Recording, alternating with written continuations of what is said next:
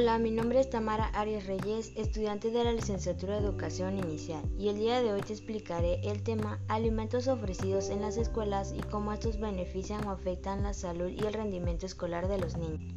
Normalmente en todas las escuelas existen comedores o puestos donde los padres o personas encargadas se turnan para realizar los tipos de alimentos que se les ofrecerán a los niños durante determinados tiempos.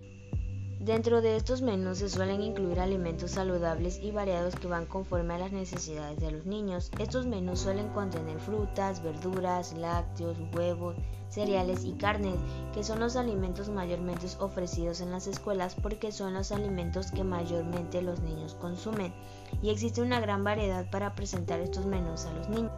Es decir, si en un día a un niño se le ofrece un sándwich con jamón, con lechuga, con su coalición de verduras, en este caso zanahoria, pepino, con frutas como el melón, como la sandía, como eh, la manzana, eh, van a ser alimentos que van a contribuir y van a estar realmente balanceados. Porque es importante que en las escuelas se trate de equilibrar estos alimentos para que la alimentación de los niños sea la adecuada y cumpla su función ya que se sabe que si a los niños se les ofrece alimentos variados conforme al plato del buen comer, este les ayudará a mantener un mayor éxito escolar, ya que varios estudios han demostrado el impacto directo de la alimentación en la memoria, en la concentración, en el rendimiento cognitivo y escolar. En pocas palabras, la alimentación ayudará a los niños a obtener la energía necesaria para rendir y dar al máximo en las horas escolares, pero también es importante mencionar que muchas veces en estos menús se suele incluir comida rápida que no es mala pero que esta no cumple con las medidas nutricionales que los niños necesitan para arrancar su día a día.